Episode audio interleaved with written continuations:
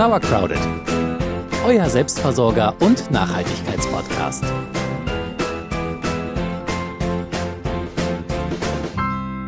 Weiß ja nicht, wie es bei euch aussieht, aber unsere Pflanzen legen jetzt so richtig los. Es wird langsam ein bisschen wärmer draußen und die Tage werden deutlich länger. Das heißt, es gibt sehr viel mehr Licht und unser Kindergarten wächst und wächst und muss jetzt auch so langsam umgesiedelt werden. Für unsere Pflanzenkumpels beginnt jetzt nämlich die Hauptvegetationsphase und wir sind nun dafür verantwortlich, dass sie auch genügend Nährstoffe zur Verfügung haben. Wenn man jetzt einen Garten über mehrere Jahre bewirtschaftet, gehen im Boden natürlich nach und nach wichtige Nährstoffe verloren.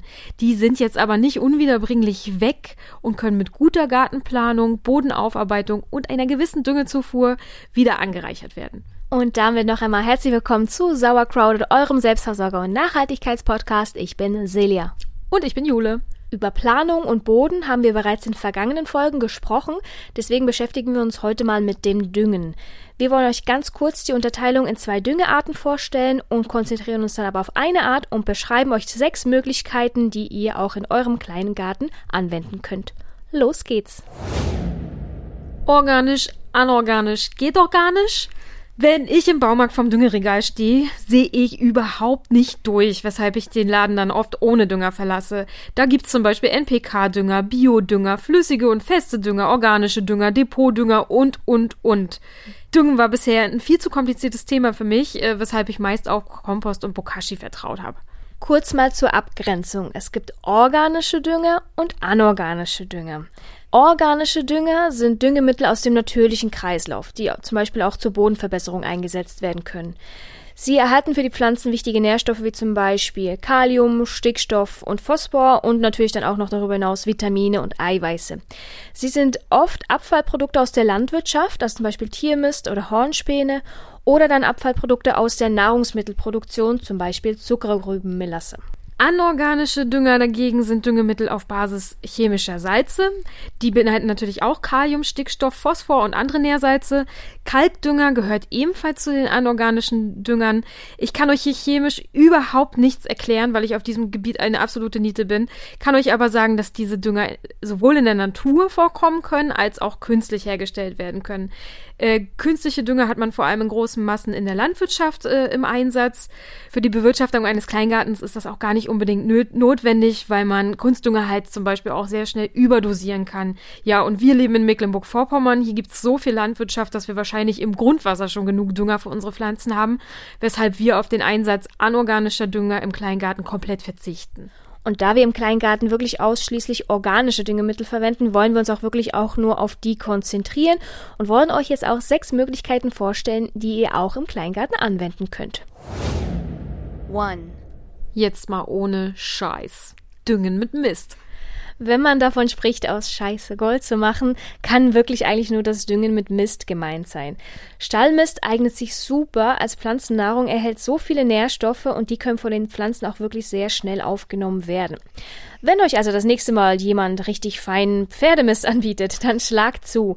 Man kann Dung auch in Pelletform im Baumarkt kaufen, falls mal rein zufällig leider kein fahrender Stallmisthändler vorbeikommt. Ja, passiert bei uns Gott sei Dank regelmäßig, aber ja, man kann halt auch äh, Pellets kaufen. Ähm, beim Ausbringen von Mist sollte man allerdings darauf achten, dass er mindestens sechs Monate abgelagert ist. Frischer Mist ist nämlich oft zu scharf für die Pflanzen und kann die Wurzeln verletzen bzw. sogar verätzen. Ähm, außerdem solltet ihr Mist unbedingt vor der Vegetationsperiode ausbringen, denn er kann auch Mikroorganismen enthalten, die bei uns Krankheiten auslösen. Also wenn schon Fruchtansätze zu sehen sind an euren Pflanzen, solltet ihr auf keinen Fall mehr mit Mist düngen. Also am besten vor der Vegetationsperiode. Wenn ihr unsicher seid, könnt ihr Stallmist auch einfach kompostieren und ihn dann nutzen, wenn er vollständig umgesetzt ist. Stallmist taugt halt auch nicht für alle Pflanzen. Ähm, Gerade die Larven von Zwiebelfliege und Möhrenfliege zum Beispiel fühlen sich richtig wohl darin, weshalb ich euch nicht empfehle, den Zwiebelacker mit Mist zu düngen. Ähm, und generell solltet ihr Mist im Garten nur alle drei Jahre verwenden. Ja, der menschliche Mist, auch wenn es kein so schönes Thema ist, man kann auch eigenen Urin zum Düngen oder zumindest als Kompostbeschleuniger verwenden. Denn menschlicher Urin, der ist reich an Stickstoff und wie gesagt, den können Pflanzen sehr gut für sich nutzen. Den solltet ihr aber vorher unbedingt verdünnen. Also, keine Ahnung, Pi mal Daumen, Liter auf 10 Liter Wasser oder so. InhaberInnen einer Trenntoilette können auch diese Abfälle kompostieren und so wieder in den Kreislauf bringen. Ich würde euch aber empfehlen, wenn ihr euch dafür entscheidet, dass ihr einen extra Kompost anlegt und dort eure Fäkalien kompostiert und zwar mindestens zwei Jahre lang. Es besteht nämlich auch dort die Gefahr von Krankheiten und die kann man halt minimieren, wenn man den, die Fäkalien länger ablagert, sozusagen. Ja, wer sich näher mit der Kompostierung von menschlichen Abfällen beschäftigen möchte, der kann bei uns auf der Webseite eine PDF herunterladen. Da haben wir alles, da ist alles ganz toll beschrieben, auch rechtliche Belange, zum Beispiel, wie es denn ist mit ähm, Nährstoffen von Fäkalien im Grundwasser und so weiter. Es gibt durchaus noch weitere äh, Dünger, die aus tierischen Materialien bestehen, zum Beispiel Blutmehl, Hornspäne und Knochenmehl. Die entstehen bei der Verarbeitung von Tieren und sind daher eher kritisch zu be betrachten. Ähm, vor allem VeganerInnen vermeiden diese Düngemittel. Ihr könnt auch Wolle oder Tierhaare im Garten verwenden. Äh, theoretisch kann man auch Menschenhaare verwenden. Ähm, wenn ihr aber aus Tierschutzgründen den Einsatz von, von tierischen Düngemitteln generell ablehnt, dann macht euch keine Sorgen, es gibt auch starke pflanzliche Dünger. Jetzt plaudern wir vielleicht mal aus unserem Nähkästchen. Also wir düngen in unserem Kleingarten auch mit Mist. Wir haben einmal richtig tollen ähm, Pferdemist bekommen, den wir genutzt haben. Und Schafswolle ist auch immer wieder im Einsatz. Vielleicht magst du mal erzählen, wie die Erfahrungen damit sind? Ja, wir haben richtig toll, du hast es so schön gesagt, tollen Mist bekommen. so, äh, unsere Gartennachbarin, Jule, ich hab Mist, äh, wollt ihr auch welchen? Ja, okay. Also es war allerdings mitten im Sommer und da wusste ich halt gerade wirklich nicht, wohin damit, weil man den ja eben vor der Vegetationsperiode ausbringen sollte und deswegen habe ich den Mist dann einfach um die Baumscheiben verteilt an äh, am Birnenbaum und Pflaumenbaum und bisher haben die sich noch nicht beschwert. Also sie sehen noch gut aus. Äh, die Birne hat schon schöne Knospenansätze. Also alles gut soweit. Schafswolle habe ich auch irgendwie ergattert. Ich weiß nicht, ich sehe wohl so aus, als wenn ich sowas auch immer gebrauchen kann. ähm, die habe ich letztes Jahr vor allem zum Mulchen genommen und das hat sehr, sehr gut funktioniert, weil es äh, ist halt wie ein Schwamm. Ne? Wenn Schafswolle nass ist, dann hält die halt auch ähm, das Wasser gut und dann verrottet sie halt langsam und gibt die Nährstoffe schön, ja wie ein Depotdünger fast an, an die Pflanzen ab. Schafswolle kann man auch in Palettform kaufen übrigens. Also ich kann bisher sagen, ist okay. Aber ich weil, kann leider noch nicht sagen, ist super geil. so. Zum Glück gibt es ja, wie gesagt, noch andere pflanzliche Dünger, also machen wir gleich damit weiter. Two. Ein bisschen stinken muss es. Düngen mit Jauche. Was für Schweizer Fondue und Raclette gilt, ähm, das gilt auch für Pflanzenjauche. Es muss ein bisschen stinken. Ja, zauberhafte olfaktorische Knallermomente hat man beim Düngen eher nicht. Und wer schon mal Brennnesseljauche angesetzt hat, der weiß hier genau, wovon ich rede. Jauche könnt ihr aus fast allen Pflanzen ansetzen, die ihr ohnehin sowieso irgendwo im Garten habt. Also neben Brennnesseln ginge zum Beispiel auch Giersch oder Löwenzahn, Beinwellen, Zwiebeln, Schachtelhalm und, und, und.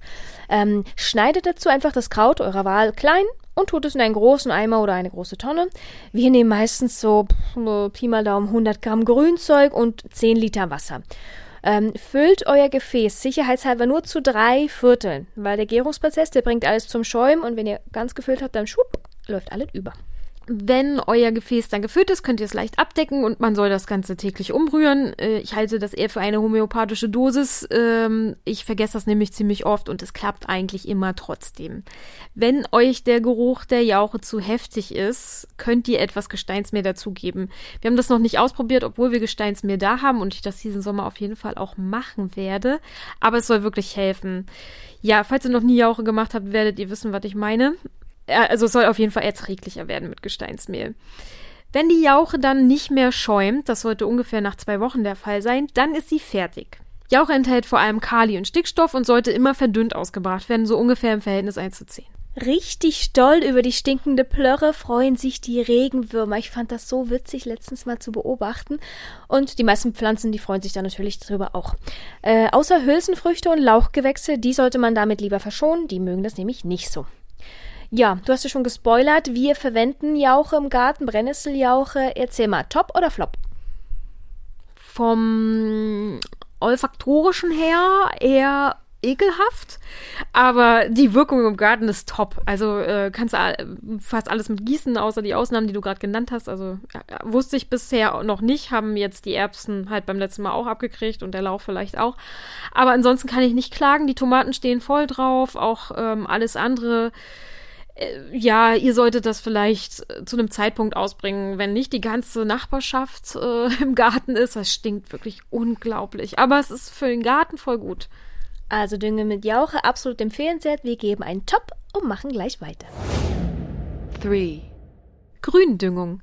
Mit Gründüngung meint man natürlich Pflanzen, also Grün, die das äh, Bodenleben verbessern und dort dann auch Stickstoff anreichern können. Diese Pflanzen, die schützen die leeren Beete vor dem Auslaugen und auch durch Invasion durch unerwünschte Beikräuter oder Unkräuter. Hm. Es gibt ganz unterschiedliche Gründüngepflanzen, die dann auch ganz unterschiedliche Profite dann für den Boden bringen. Hülsenfrüchte wie zum Beispiel Wicken oder Lupinen können mit Hilfe von Knöllchenbakterien Stickstoff aus der Luft binden und im Boden anreichern. Damit sind sie aber auch die einzigen Gründünger, die Nährstoffe im Boden anreichern können. Alle anderen Pflanzen sind eher zur Bodenverbesserung gedacht.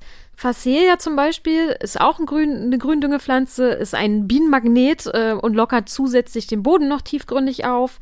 Ihr könnt genauso gut Kresse und Feldsalat als Gründünger verwenden, verwenden, weil durch die Durchwurzelung des Bodens werden halt bei Niederschlägen weniger Nährstoffe ausgewaschen und außerdem halten die Wurzeln den Boden natürlich fest und schützen ihn vor Verwehung und Erosion. Also wenn man die Gerühdüngepflanzen nicht selber aufgegessen hat, also den Feldsalat oder die Kresse zum Beispiel, dann kann man sie einfach in den Boden einarbeiten. Das erweitert dann nämlich die Humusschicht. Ja, bei uns im Kleingarten, unsere Gründüngung, wie sieht's da aus? Ich habe in diesem Winter oder vor dem Winter, Ende, Ende Sommer, einmal Bienenfreund ausgesät. Das hat super funktioniert. Ähm, da haben sich auch Insekten dran getummelt ohne Ende. Ich habe das jetzt wieder abgesammelt. Der Boden ist locker. Ich musste dann nur noch einmal durchhaken. Fertig ist. Ähm, außerdem haben wir Feldsalat. Ähm, auch einfach nur als Zwischenkultur, weil das Beet war übrig und der hält da alles gut fest und wenn, wenn wir den rausziehen, ist der Boden da auch krümelig und schön. Ähm, als kleinen Tipp noch, wenn man jetzt Hülsenfrüchte nimmt als Gründüngepflanzen, sollte man diese abschneiden und eben nicht rausziehen, weil die halt an den Knöllchen, die Knöllchenbakterien sitzen an den Wurzeln. Und wenn ich die Pflanzen mit Wurzel rausziehe, dann ziehe ich auch den Stickstoff mit raus.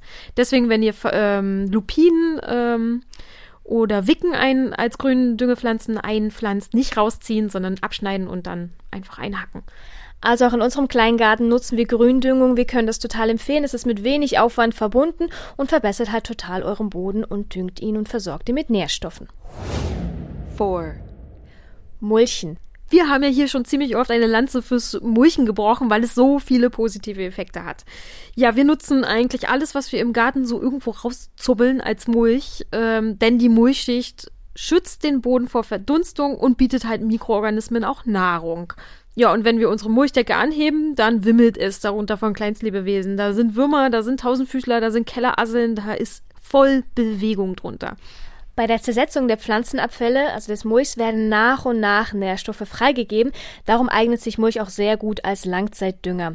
Auf den Beeten eignen sich vor allem so grüne Abfälle wie Beikräuter, natürlich ohne Samen, und Rasenschnitt, weil diese werden halt recht schnell zersetzt. Stroh und so verholztes Material braucht natürlich deutlich länger um zu zersetzen, deshalb ist es eher gut für Wege oder Beerensträucher, Stauden, Ziergehölze und so weiter.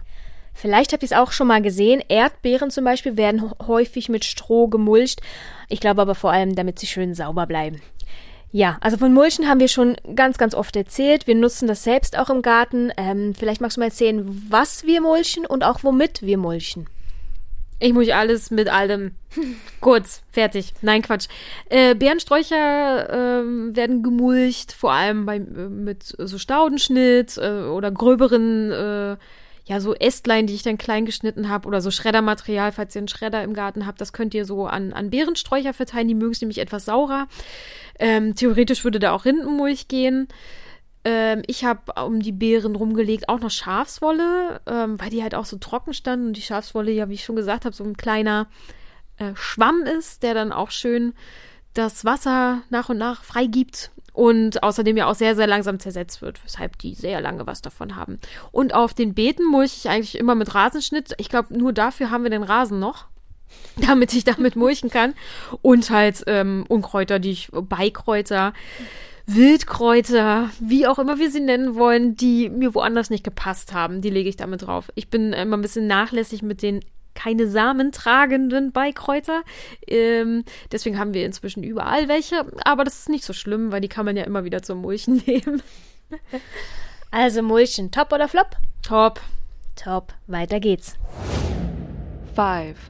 Dünger from Scraps. Oder auch Düngen mit Küchenabfällen. Ähm, so gut wie alle nicht tierischen Küchenabfälle lassen sich eigentlich problemlos kompostieren und so dann auch wieder in den Nährstoffkreislauf integrieren. Es gibt aber auch einige Küchenabfälle, die gar nicht erst kompostiert werden müssen, sondern auch ohne Umwege direkt so aufs Beet gebracht werden können.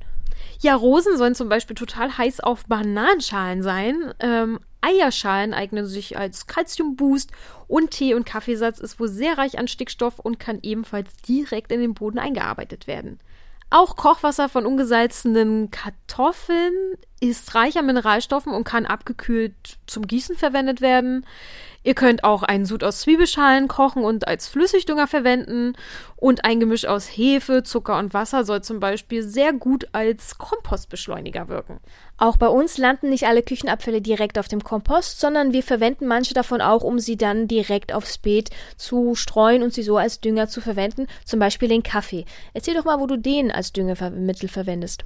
Kaffeesatz äh, sollte man auf jeden Fall getrocknet verwenden. Den kann man zum Beispiel gleich äh, in die Zimmerpflanzen geben. Also die freuen sich auch. Die werden ja sowieso immer düngetechnisch ein bisschen vernachlässigt, zumindest bei uns. Äh. Ähm, ich habe außerdem gelesen ähm, und auch ausprobiert, kann aber nicht abschließend sagen, ob es funktioniert hat, dass Schnecken das gar nicht mögen, über Kaffee zu kriechen, ähm, weil die irgendwie Koffein nicht vertragen oder so. Das habe ich ausprobiert bei unseren Jungpflanzen letztes Jahr, weil wir haben ja immer Schneckenpest im Garten. Und da würde ich mir einbilden, dass das ein bisschen geholfen hat aber bei, also wir haben so viele Schnecken, dass alles immer nur ein bisschen hilft. Äh, mit Eierschalen habe ich es übrigens ähnlich gemacht. Ähm, Vorrangig habe ich die ausgebracht, so getrocknete, zerbröselte Eierschalen, um vor Schnecken zu schützen. Aber wenn das gleichzeitig noch eine Düngewirkung hat, super. Düngen mit Küchenabfällen nimmt bei uns jetzt eher prozentual ein kleiner Anteil der ganzen Düngegeschichte ein. Trotzdem in dem kleinen Rahmen, in dem wir es verwenden, ähm, ist es gut, werden wir weiterhin machen und können wir in dem Rahmen auch weiter empfehlen. 6. Kompost, Wurmkompost und Bokashi. Ja, ein Komposthaufen sollte wirklich in jedem Garten zu finden sein, denn es ist die beste Möglichkeit, den Nährstoffkreislauf zu schließen und den Boden auch nachhaltig zu bewirtschaften. Wurmkompost soll sogar noch nährstoffreicher sein als gewöhnlicher Kompost. Da haben wir leider keine eigenen Erfahrungen, aber wir haben das oft gehört und er soll sich wunderbar als Dünger eignen. Ja, wir selber be besitzen einen Bokashi-Eimer, in dem wir Küchenabfälle mit Hilfe von Mikroorganismen fermentieren. Bei der Fermentation sammelt sich im Eimer eine Flüssigkeit, wir nennen das liebevoll Bokashi-Saft, wir verdünnen das dann mit Wasser und verwenden das so dann als Dünger. Und das fertige Ferment im Eimer drin ist sehr reich an Nährstoffen und kann dann entweder weiter kompostiert oder ebenfalls als Dünger verwendet werden.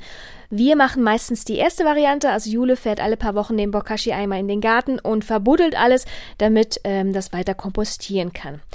Wir haben uns schon vor einiger Zeit etwas tiefgründiger mit dem Thema beschäftigt. Ich würde an dieser Stelle vielleicht einfach nochmal auf unseren Beitrag Kompost versus Bokashi hinweisen. Findet ihr auch in unserer Audiothek. Ähm, bei der ganzen Aufzählung dieser Düngemöglichkeiten ist mir jetzt aufgefallen oder eingefallen einfach, dass wir viele Arten gleichzeitig für die gleiche Pflanzen verwenden. Also zum Beispiel, dass unsere Erdbeeren sowohl gemulcht werden als auch Brennnesseljauche bekommen. Stellt sich für mich die Frage, ist es nicht irgendwann zu viel?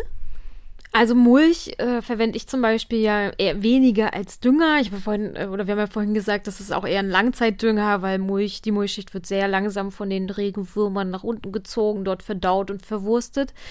Ähm, weshalb es dann auch nicht so schlimm ist, wenn man dann noch mit Jauche drüber geht. Äh, man kann auch ökologischen, organische Dünger wahrscheinlich überdosieren. Also würden wir jetzt fünf Eimer Bokashi an ein und derselben Stelle vergraben und da eine Pflanze draufstellen, dann wäre es zu viel. Aber wenn man, wenn man das immer wechselt und ähm, auch mit dem Kompost zum Beispiel, wenn ihr den gleichmäßig im Garten verteilt und dann im, im Laufe der Vegetation nochmal Brennnesseljauche gießt und so, dann kann das eigentlich nicht zu viel werden. Die Gefahr bestünde eher, wenn ihr künstliche Dünger nehmt, weil diese äh, blanken Kali, Stickstoff und was war das noch? Phosphor. Phosphordünger, ähm, die verlangen der Pflanze ja auch überhaupt nichts mehr ab. Man streut das hin, dann kommt da Wasser dazu und die zieht sich das einfach rein mit dem Wasser. Und äh, bei uns, das bei diesen äh, organisch-ökologischen Düngern, da muss ja erst noch was getan werden. Das Mulch muss erst zersetzt werden von anderen Mikroorganismen. Und das dauert seine Zeit und deswegen kann man das eigentlich nicht so schnell überdosieren.